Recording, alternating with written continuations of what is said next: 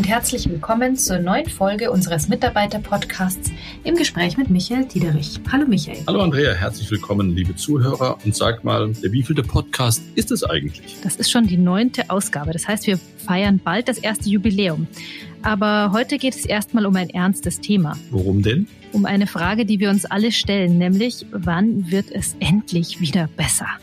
Wie steht es um Deutschland im Corona-Herbst? Darüber sprechen wir mit dem Chef des IFO-Instituts für Wirtschaftsforschung, Clemens Fußt. Die Banken werden Wertberichtigung vornehmen müssen, haben sie teilweise schon, aber äh, das wird möglicherweise zunehmen. Die Banken waren ja vor der Krise ganz gut kapitalisiert, besser als vor der Finanzkrise, Gott sei Dank. Äh, das wird aber mit Sicherheit zu einer Belastung, gar keine Frage. Aber ich gehe mal davon aus, wir fangen erstmal wieder mit einer interessanten Hörerfrage an, oder? Ganz genau.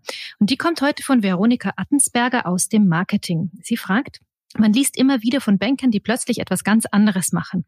Vielleicht was Soziales oder was Karitatives, anstatt sich auf Geld zu konzentrieren. Haben wir solche Leute auch bei der Hypovereinsbank? Sie meint also, dass man sich nach dem Leben in der Bank ein neues Leben in einer ganz anderen, vielleicht sozialeren Branche aufbaut. Juckt dich das eigentlich manchmal, Michael, den Job so hinzuwerfen und was völlig anderes zu machen? Ganz ehrlich, wenn ich mich damit beschäftigen würde, glaube ich, könnte ich meine Rolle und meine Aufgabe hier nicht wirklich ausfüllen. Die Aufgabe und ähm, die Verantwortung ist einfach riesengroß und ich mache das, was ich hier mache, sehr gerne. Und zwar so gerne, dass du gerade akzeptiert hast, dass dein Vertrag verlängert wird, nämlich um drei Jahre bis Ende 2024. Stimmt, genau. Die Presse sagt, ich bin ein Kind dieser Bank. Und Scherz beiseite, in der Tat, ich fühle mich den Kollegen und den Kolleginnen hier einfach verantwortlich. Und das heißt jetzt irgendwie auch, dass du keine Zeit für Soziales oder sowas hast, oder? Nein, würde ich so nicht sagen, aber ich würde das nicht ähm, immer nur auf das beschränken, was man machen kann irgendwann, wenn man mal mit irgendwas aufhört, sondern in der Freizeit, ich glaube, das habe ich an der einen oder anderen Stelle schon mal gesagt, ich habe privat so eine kleine Stiftung ins Leben gerufen für das Kinderklinikum hier in Schwabing. Und ähm, mich übermannt immer wieder, wenn ich mit den Kollegen vor Ort zusammen bin, unter welchen Bedingungen die teilweise in den Kliniken arbeiten müssen. Und zwar Bedingungen im Sinne von emotionaler Belastung, Arbeitsbelastung und auch wie wenig Anerkennung die Fachkräfte in den Kliniken teilweise bekommen. Und was ich super spannend finde, ist, der Großteil der Führungskräfte, ob das die Pfleger sind, ob das die Ärzte sind, ob das die Spezialisten sind, sind alles weibliche Führungskräfte. Und ich habe die in der Tat mal gefragt, warum das so ist. Und man höre und staune. Die Antwort war, dass die Männer der emotionalen Belastung nicht standhalten. Und das hat mich Oha. nachhaltig beeindruckt. Ich verstehe. Da haben die uns aber an einer Stelle, ich sage jetzt nicht welche, auch was voraus. Aber so unterm Strich ähm, heißt das, man muss seinen Job nicht hinzuwerfen, um was Gutes für die Gesellschaft zu tun. Nein, überhaupt nicht. Und lass mich da drei Gedanken mit dir teilen. Zum einen bin ich davon überzeugt, dass wir als Bank auch für die Gesellschaft wichtig sind. Das haben wir in der aktuellen Krise sehr deutlich gezeigt und bewiesen. Ohne unsere Hilfestellung wären viele Kunden nicht durch diese Krise gekommen und wir haben gemerkt, wir sind systemrelevant. Und auf der anderen Seite ähm, ermuntern wir ja sehr viele Kolleginnen und Kollegen, sich auch gesellschaftlich zu engagieren, neben ihrem Job, wenn du so willst. Deswegen haben wir ja auch einige Programme ins Leben gerufen, um das zu fördern. Zum Beispiel das Volunteering-Programm Ehrensache oder das Wir für die Region Programm, in dem sich Mitarbeiter über einen längeren Zeitraum in ihrer Region ehrenamtlich und gemeinnützigen Organisationen vor Ort engagieren können. Und wir sind damit, glaube ich, auch wirklich super erfolgreich. Im vergangenen Jahr hat allein das Programm Ehrensache ähm, 285 zusätzliche Urlaubstage oder 29.000, eine unglaubliche Zahl an freiwilligen Stunden hervorgebracht unser Mitarbeiterengagement ist natürlich jetzt auch durch die Pandemie beeinträchtigt. Überall steigen die Infektionszahlen. Man kann gar nicht mehr so agieren, wie man es vielleicht möchte. Und wahrscheinlich ist das auch die Frage, die sich die meisten Zuhörer stellen. Wie gehen wir denn mit den steigenden Infektionszahlen um? Was gibt es denn da Neues bei uns in der Bank, Michael? Ja, und ich glaube, man kann es aktuell ähm, überall lesen und hören. Die Lage ist leider wirklich sehr ernst. Wir stehen vor oder sind mitten in der zweiten Welle und ähm, müssen da sehr behutsam und vorsichtig mit umgehen. Und wir sind, glaube ich, bisher mit unserem sehr sicherheitsbetonten Ansatz sehr gut gefahren und reagieren auch in Abhängigkeit von der Entwicklung auf das Infektionsgeschehen. Das hat ja auch im Frühjahr schon sehr gut geklappt bei uns. Ja, und wir standen da eng zusammen. Wir konnten auf jeden Einzelnen zählen. Und die aktuelle Entwicklung mit den steigenden Infektionszahlen zwingt uns genau dazu, die Sicherheitsmaßnahmen wieder zu verstärken. Was heißt denn das ganz konkret? Man verliert ja manchmal ein bisschen den Überblick, was man noch darf, was man nicht darf. Magst du uns da kurz einen ähm, Einblick gewähren? Deutschland ist seit Mitte Oktober auf unserer eigenen Liste, also auf unserer Gruppenliste als Risikoland klassifiziert. Heißt, Geschäftsreisen aus Deutschland, innerhalb von Deutschland und oder nach Deutschland sind damit grundsätzlich verboten. Ausnahmen können entweder durch mich oder durch einen anderen Kollegen aus dem European Management Committee genehmigt werden. Ausgenommen von all den Regelungen sind natürlich die Pendler oder essentiell notwendige Kundentermine, müssen aber dann von den jeweiligen Bereichsleitern vor Ort genehmigt werden, zeigt aber, dass wir auch da mit Augenmaß, aber immer vor dem Hintergrund Schutz von Leib und Leben agieren. Das war jetzt die eine Liste. Daneben gibt es noch eine zweite Liste, nämlich die mit den regionalen Hotspots innerhalb von Deutschland. Stimmt. Und leider wird die Liste auch jeden Tag länger. Seit Mitte Oktober ist zum Beispiel München auch auf dieser Liste. Und ist eine Region lokaler Hotspot, gelten dort verschärfte Regelungen, die wir dann beachten und wir versuchen so flexibel und sehr präzise auf einzelne Regionen zu reagieren.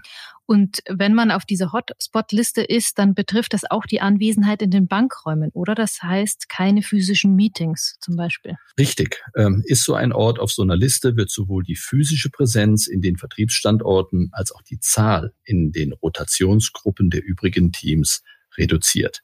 Zum Beispiel sollten die Mitglieder der Rotationsgruppe in der Bürowoche dann nur drei statt fünf Tage ins Büro kommen und die übrigen Tage von zu Hause arbeiten. Und wenn jetzt jemand Angst hat, überhaupt ins Büro zu kommen, kann der dann zu Hause bleiben? Ja, ähm, und Andrea, dafür brauchen wir die Führungskräfte vor Ort. Und ich weiß, so wie wir auch vor der Sommerpause mit Sinn, Herz und Verstand die beste Lösung jeweils für den Mitarbeiter gefunden haben, so finden wir die auch dieses Mal. Und da waren wir auch schon vor der Sommerpause mit viel Solidarität und mit einer klaren Guidance unterwegs, so dass wir neben der individuellen Lösung auch immer das Mitgefühl, den Menschenverstand und auch immer die einzelne Situation im Auge hatten. Und aktuelle Maßnahmen wie auch die aktuelle Hotspot-Liste stehen im Detail ja auch im Intranet. Ja, und ich bin froh, dass die auch regelmäßig besucht wird, weil sich dann jeder einen Blick und ein Bild darüber verschaffen kann, wo wir gerade stehen.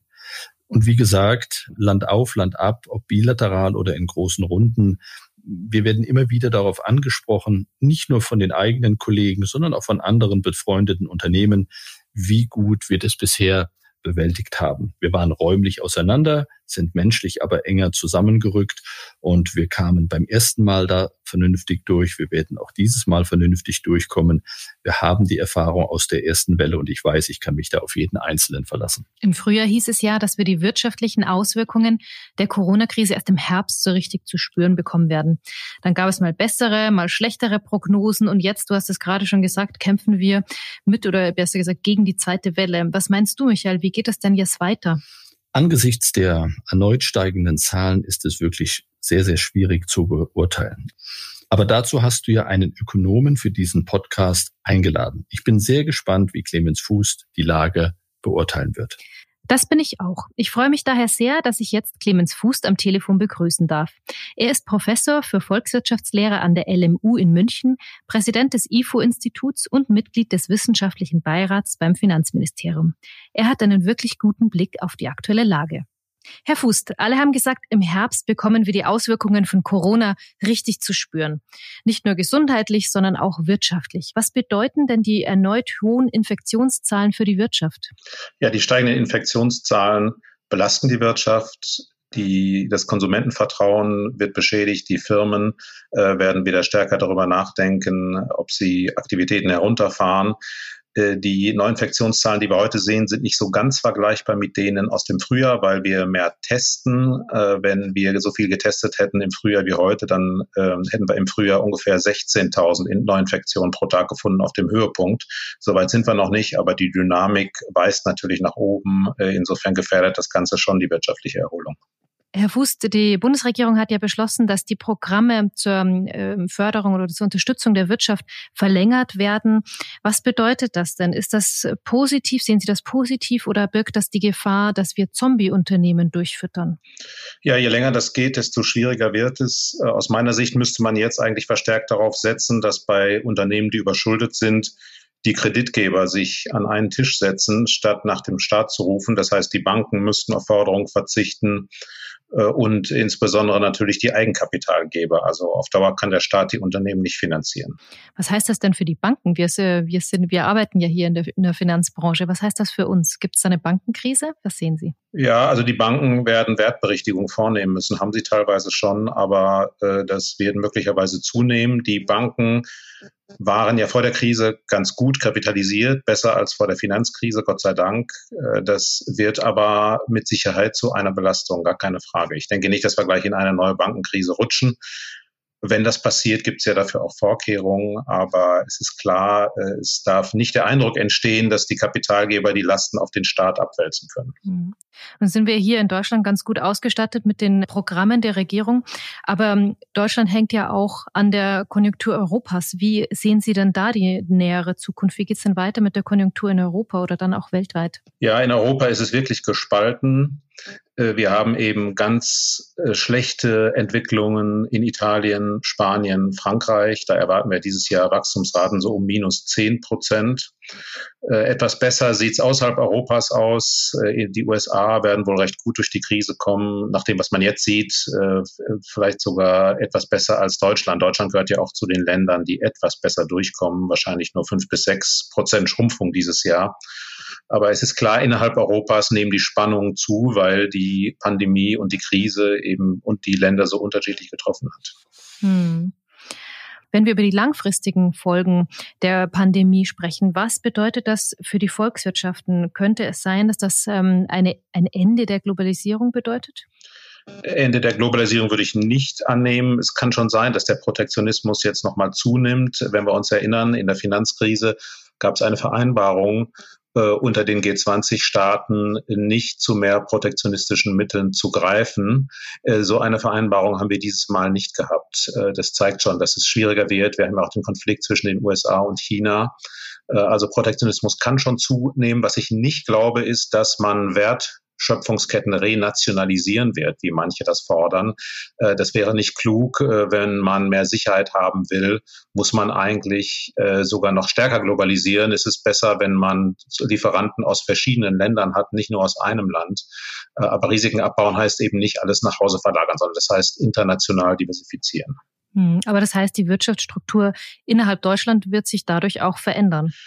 Ja, die wird sich bestimmt verändern. Man wird, denke ich, mehr äh, Gewicht legen auf die Sicherheit der Wertschöpfungsketten. Äh, das bedeutet, dass die Kosten ein bisschen steigen, dass man aber international noch diversifizierter ist. Also ich würde eigentlich eher damit rechnen, dass die Globalisierung auf dieser Ebene zunimmt.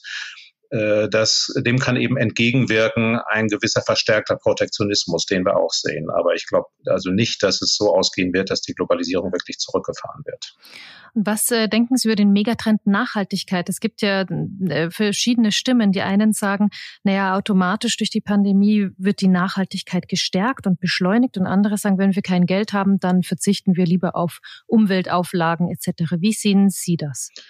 Ich glaube nicht, dass wir keinen Umweltschutz mehr machen, weil wir jetzt ärmer geworden sind. Denn wenn man ärmer ist, kann man auch Risiken schlechter tragen. Und äh, Klimawandel zum Beispiel bringt ja verstärkte Risiken. Ich denke nicht, dass wir weniger äh, Klimaschutz und diese Dinge bekommen werden, sondern eher mehr. Das ist ja auch ein Trend der Zeit. Wir müssen allerdings aufpassen, dass das Ganze nicht in eine dirigistische Investitionslenkung führt, was wir derzeit sehen im Sustainable Finance Bereich zum Beispiel. Das ist so eine Mischung. Auf der einen Seite Risiken sichtbar machen und richtig bepreisen. Das ist gut und da muss man auch Aspekte wie Nachhaltigkeit, Klimawandel berücksichtigen. Auf der anderen Seite haben wir aber so eine gewisse Neigung zur Investitionslenkung, also grüne Investitionen privilegieren und das ist falsch. Die Umweltpolitik muss dafür sorgen, dass die Preise stimmen, dass ähm, äh, CO2-Emissionen äh, bepreist werden. Äh, aber äh, ist es schlecht, wenn man äh, jetzt anfängt, die Kapitalströme insgesamt administrativ zu steuern, zum Beispiel nach der EU-Taxonomie? Das halte ich für wirklich problematisch. Hm. Und was würden Sie jetzt als ähm, Experte empfehlen, wie wir am besten aus dieser Krise rauskommen? Was müsste passieren? Ist das, was wir machen, richtig oder würden Sie es anders angehen? Ja, das ist natürlich ein ganz großes Feld. Ich denke, bislang ist vieles richtig gemacht worden. Richtig war im frühen äh, Stadium der Krise sehr stark staatlich zu stabilisieren. Äh, das hat dann dazu geführt, dass wir eine Finanzkrise vermeiden konnten. Das wäre also schlecht gewesen, wenn wir in eine Abwärtsspirale geraten wären. Das hat man abgewendet, war richtig.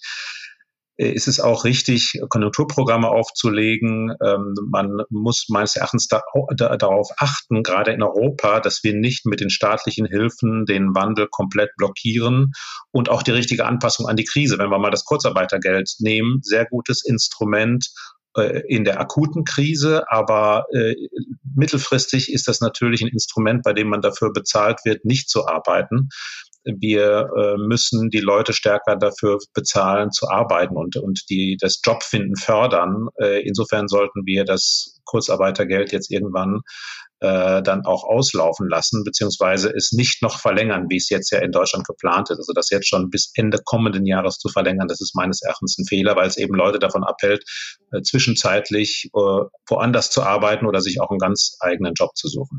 Aber wenn man das macht, steigt natürlich die Arbeitslosigkeit kurzfristig stark an, oder? Genau, dann steigt die Arbeitslosigkeit an. Äh, aber es geht ja vor allem darum, dass die Leute äh, in neue Jobs wechseln. Man kann ja durchaus äh, Arbeits, zunächst mal Kurzarbeitergeld weiterzahlen bis März. Aber danach, denke ich, müssen wir schon auch hinnehmen, dass es ein bisschen mehr Arbeitslosigkeit gibt, denn das führt ja dazu, dass die Leute dann auch in andere Firmen wechseln, in andere Beschäftigung wechseln und ähm, das äh, braucht die Wirtschaft schon. Kurzarbeitergeld bekommen heißt ja eigentlich auch arbeitslos sein. Das stimmt. Aber wo sehen Sie dann diese neuen Jobs, in die die Leute hingehen äh, sollen? Die Automobilindustrie leidet ja auch schon vor der Krise. Wo könnten denn in Deutschland Jobs entstehen? Es gibt ja auch, auch jetzt alle möglichen Bereiche, in denen Leute fehlen. Wenn wir mal das Gesundheitswesen nehmen, wenn wir Teile des Dienstleistungssektors nehmen, da ist natürlich immer die Frage, passt jetzt die Ausbildung? Deshalb ist es auch wichtig, dass man in Weiterbildung investiert. Aber das wäre eine Möglichkeit, dass man den Leuten sagt, äh, vielleicht, äh, okay, ihr, ihr, jetzt wird die Kurzarbeit nicht verlängert, aber ihr kommt in Qualifizierungsmaßnahmen, äh, lernt was dazu im Bereich IT und dann findet man auch wieder Beschäftigung. Mhm. Bildung war ja auch in der Pandemie ein großes Thema. Wie gut hat das funktioniert, wenn Sie das Thema Homeschooling und Digitalisierung im Unterricht in der Bildung war ja ein großes Thema. Wie, welches Zeugnis würden Sie da Deutschland erstellen? Ja, das äh, ging so. Äh, es hat da, glaube ich, große Bemühungen gegeben, aber es ist deutlich geworden, dass wir nicht darauf vorbereitet sind, organisatorisch auch von der ganzen Mentalität her auf so eine Krise sehr schnell zu reagieren. Was mir Gedanken macht, ist, dass wir auch jetzt nach dem Sommer, nach meinem Eindruck, nicht wirklich darauf vorbereitet sind, unter den Bedingungen dieser Pandemie Schulen zu betreiben. Und das ist wirklich ein großes Problem. Ich denke, da hätte man da, da hätte man von Anfang an äh, mit mehr Energie, äh, die sich bemühen müssen, Programme zu entwickeln, vielleicht auch mal ganz neu denken. Also nicht nur überlegen, wie können wir jetzt den, den Unterricht in der Klasse digital abhalten, sondern können wir vielleicht auch völlig neue Formate entwickeln, damit die Schüler was lernen. Also die Lage ist ja wirklich ernst. Gerade Kinder aus bildungsfernen Haushalten fallen derzeit stark zurück in der Schule und es wird ganz schwierig sein, das wieder auszubügeln. Also das äh, ist meines Erachtens nicht so gut gelaufen. Hm. Lassen Sie mich zum Abschluss noch zwei Themen ansprechen, die mit der Pandemie nichts zu tun haben, aber die trotzdem unsere Wirtschaft beeinflussen, nämlich der Brexit und die US-Wahl. Was äh, steht uns denn Ihrer Einschätzung da noch bevor in diesem Herbst? Da steigt natürlich jetzt die Unsicherheit, vor allem was den Brexit angeht. Ich habe die Hoffnung noch nicht ganz aufgegeben, dass es zu einer Einigung kommt, aber es wird jetzt natürlich extrem eng und man muss sich darauf einstellen, viele Firmen tun das auch, dass es eben keine Einigung gibt. Der Schaden wäre sehr groß, glaube ich. Jetzt in der Konjunkturlage können wir keinen harten Brexit gebrauchen. Das ist eine kurzfristige Belastung, aber noch schlimmer ist die mittel- und langfristige. Aus meiner Sicht wird, äh, wenn es dazu kommt, äh, wird der harte Brexit die Beziehung auf lange Sicht vergiften und die, und die Zusammenarbeit belasten. Äh, deshalb wäre es schon wünschenswert, dass man sich nochmal am Riemen reißt. Äh, derzeit wird ja noch diskutiert über Fischereirechte und äh, die Subventionskontrolle. Es kann nicht sein, dass äh, daran das Ganze scheitert. Äh, da müssen beide Seiten äh, ein bisschen aufeinander zugehen. Also ich habe immer noch die Hoffnung, dass es dazu kommt. Und zum Thema US-Wahl, wie wird es da für uns aussehen? Bei der US-Wahl wird man äh, sehen müssen. Äh, ich denke, dass der Einfluss vielleicht doch geringer sein wird, der Einfluss auf uns, als viele glauben. Auch Biden wird stark unter Druck stehen äh, Handels, US-Handelsinteressen oder vermeintliche US-Handelsinteressen zu verteidigen. Ich glaube, vor allem die Tonalität wird sich da ändern. Ob sich die Substanz ändert, da bin ich nicht so sicher, auch im Konflikt mit China. Äh, das sind schon tiefliegende Dinge. Auch bei den Demokraten äh, ist der Freihandel nicht so übermäßig beliebt. Also es könnte sein, dass sich da mehr die Tonalität ändert als die Substanz, was bedeutet, dass es für die Wirtschaft jetzt nicht so entscheidend ist.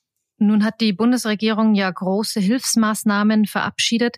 Was bedeutet das eigentlich für die künftigen Generationen? Wir haben uns ja mit äh, Schulden eingedeckt bis über die Oberkante. Ja, in der Rezession ist es schon richtig, sich sehr hoch zu verschulden. Denn wenn die Wirtschaft komplett abstürzt, äh, dann erholt sie sich auch nicht so schnell wieder. Auch das belastet ja künftige Generationen. Insofern war es schon richtig vieles von dem, was jetzt äh, herausgegeben wird an staatlichen Geldern, fließt ja hoffentlich auch zurück. Also da sind viele Kredite dabei. Äh, trotzdem wird es wichtig sein, dass wenn die Krise vorbei ist, dass dann die Finanzpolitik sich, sich wieder ändert, dass man die Defizite abbaut und dass man ein klares Bekenntnis dafür abgibt, äh, dass man zu ausgeglichenen Haushalten zurückkehrt. Denn das führt dann dazu, dass die Zinsen niedrig bleiben, die das Vertrauen der Investoren in die Solidität der Staatsfinanzen erhalten bleibt und das erleichtert dann auch wirklich die Schulden abzubauen. Schaffen kann man das, insbesondere dann, wenn die Zinsen eben nah bei Null bleiben oder sogar negativ sind. Ja, ganz herzlichen Dank, Herr Fußler. Zum Abschluss noch eine ganz äh, persönliche Frage. Wie blicken Sie in den Herbst? Gibt es was, auf das Sie sich persönlich freuen? Ach, das würde ich gerne. Ähm, aber es wird schwierig. Ne? Äh, es ist, äh, also was ich belastend finde, ist, ich glaube, das geht, wird Ihnen auch so gehen, äh, dass eben vieles wegfällt an, an Veranstaltungen, äh, an, an Tagungen und so weiter. Und wir hocken halt, wie wir jetzt auch, äh, die ganze Zeit im Homeoffice. Ne? Also äh, ich ehrlich gesagt, ich freue mich aufs Skifahren äh, zu Weihnachten, aber äh, ob, ob das klappt, müssen wir auch noch, noch abwarten. Wie ist es bei Ihnen? Das stimmt, da geht's uns, glaube ich, allen gleich. Alle freuen sich und dann wird's doch nichts. Wir bleiben aber optimistisch. Herr Fuß, vielen Dank für das informative Gespräch und herzlichen Dank für Ihre Zeit. Vielen Dank, Frau Rexer. Michael, hat es dich denn überrascht, was Herr Fuß gesagt hat? Überhaupt nicht. Also erstens ist Herr Fuß ähm, mit seinem IFO-Institut sehr renommiert und ein ausgewiesener Experte. Und es gibt immer verschiedene Blickwinkel auf eine Sache. Und das ist auch gut, weil das den Denkprozess in Gang hält. Bei uns hat zum Beispiel Corona nach einer ersten kleinen Phase der Unsicherheit dazu geführt, dass wir als Team enger zusammengestanden sind. Der Lockdown, wenn man will, ohne zu sarkastisch wirken zu wollen, hat dazu geführt, dass wir als Team gestärkt wurden. Wir haben aber auch gemerkt, dass was wir gemeinsam erreichen können, weil wir uns aufeinander verlassen können. Und wenn es jetzt einen zweiten Lockdown geben sollte, sind wir darauf vorbereitet und weiterhin für die Kunden und für jeden einzelnen Mitarbeiter da. Herr Fuß hat ja auch gesagt, dass sich bei überschuldeten Unternehmen die Kreditgeber an einen Tisch setzen sollten, um Zombie-Unternehmen zu verhindern, anstatt den Staat um Hilfe zu bitten. Da fühle ich mich irgendwie angesprochen hier als Bank. Wie siehst du das? Das machen wir ja schon. Bei all den Lösungen, die wir gemeinsam mit der KfW erarbeitet haben, und bei all den individuellen Finanzierungsanfragen sitzen wir ja mit dem Kunden gemeinsam am Tisch und überlegen genau, was ist das ideale Instrument, um den Kunden in dieser schwierigen Phase zu helfen. Und von daher, das wird gegebenenfalls zunehmen in den nächsten Wochen und Monaten. Ich glaube, wir sind darauf vorbereitet. Wir haben gezeigt, zu was wir in der Lage sind bei all den KfW-Programmen. Wir haben ich glaube, wir haben drüber gesprochen, über 3000 Zusagen im August gehabt. Wir haben über drei Milliarden an Finanzierungen gestellt und einen fast doppelt so großen Marktanteil wie bei unseren normalen Unternehmensfinanzierungen. Zeigt alles, dass wir sehr individuell, sehr präzise mit unseren Kunden darüber reden und immer versuchen, für die besondere Situation die richtige Lösung zu finden. Glaubst du denn, dass es eine Insolvenzwelle geben wird? Glaube, der Herr Fuß hat es auch angesprochen. Die Politik hat die Rettungsprogramme gerade nochmal verlängert. Dadurch wird die akute Insolvenzgefahr im Herbst erstmal voraussichtlich nicht eintreten. Im nächsten Jahr ist die Bundestagswahl. Ob man dann wirklich alle diese Rettungsprogramme auslaufen lässt, mitten in einem Jahr, was für Deutschland so bedeutsam ist, ist wahrscheinlich fraglich. Ja, da könntest du natürlich recht haben. Trotzdem stellt sich mir die Frage, wie steht es denn um unsere Bank? Die Sorge unserer Kolleginnen und Kollegen ist natürlich, dass auch Banken in Schwierigkeiten geraten könnten. Und wir haben ja schon am Anfang das Zitat gehört, in dem Herr Fuß sagt, die Banken werden Wertberichtigungen vornehmen müssen. Ja, und auch da wir hatten darauf hingewiesen, wir sind wirklich gestärkt in diese Krise gegangen. Wir haben unsere Hausaufgaben gemacht. Wir hatten eine der besten Risikoquoten im deutschen Bankenmarkt, als diese gesamte Krise hier begonnen hat. Wir haben vorgesorgt. Wir haben eine genügend große Eigenkapitalposition, so dass ich glaube, wir sind sehr gut positioniert und aufgestellt für alles, was da kommen mag. Generell haben viele Banken eine ganze Menge gemacht nach der Finanzkrise, um ihre Bankbilanz zu stärken. Von daher glaube ich, ist der gesamte Bankenmarkt sehr gut aufgestellt.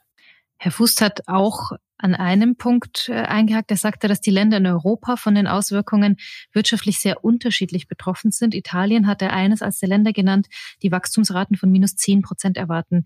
Betrifft uns das als Tochter einer italienischen Gruppe auch? Wir haben, glaube ich, am Leadership-Tag drüber gesprochen, dass wir eine deutsche Bank mit europäischen Wurzeln sind. Wir können stark und selbstbewusst auf das blicken, was wir hier erreicht haben und wie wir positioniert sind im Bankenmarkt. Ich glaube, wir müssen uns keine Sorgen machen. Da gibt es ein paar andere, Andrea, ähm, die haben mehr Sorge und die sind ja gerade dabei, sich bei einer ruhigen Tasse Tee Gedanken zu machen, was uns Zeit gibt, um uns um deren Kunden zu kümmern. Das war doch ein super Schlusswort. Und damit sind wir auch schon wieder am Ende unserer heutigen Folge. Vielen Dank. Danke auch von meiner Seite. Der nächste Podcast kommt am 5. November. Schicken Sie uns Ihr Feedback und Ihre Anregungen gerne wieder an das Podcast Postfach hvbpodcast.unicredit.de. Vielen Dank fürs Zuhören und bis zum nächsten Mal. Ich freue mich auf die zehnte Sendung. Du hast gesagt, das ist unser Jubiläum, oder? Stimmt, stimmt, stimmt. Und in der Ehe würde man das zehnjährige Jubiläum eine Rosenhochzeit nennen. Dann wäre das gewissermaßen ein Rosenpodcast. Ah, bekomme ich oder kriegst du? das kannst du dir aussuchen. Danke, klingt doch super und ich freue mich drauf. Passen Sie auf sich auf und bleiben Sie gesund.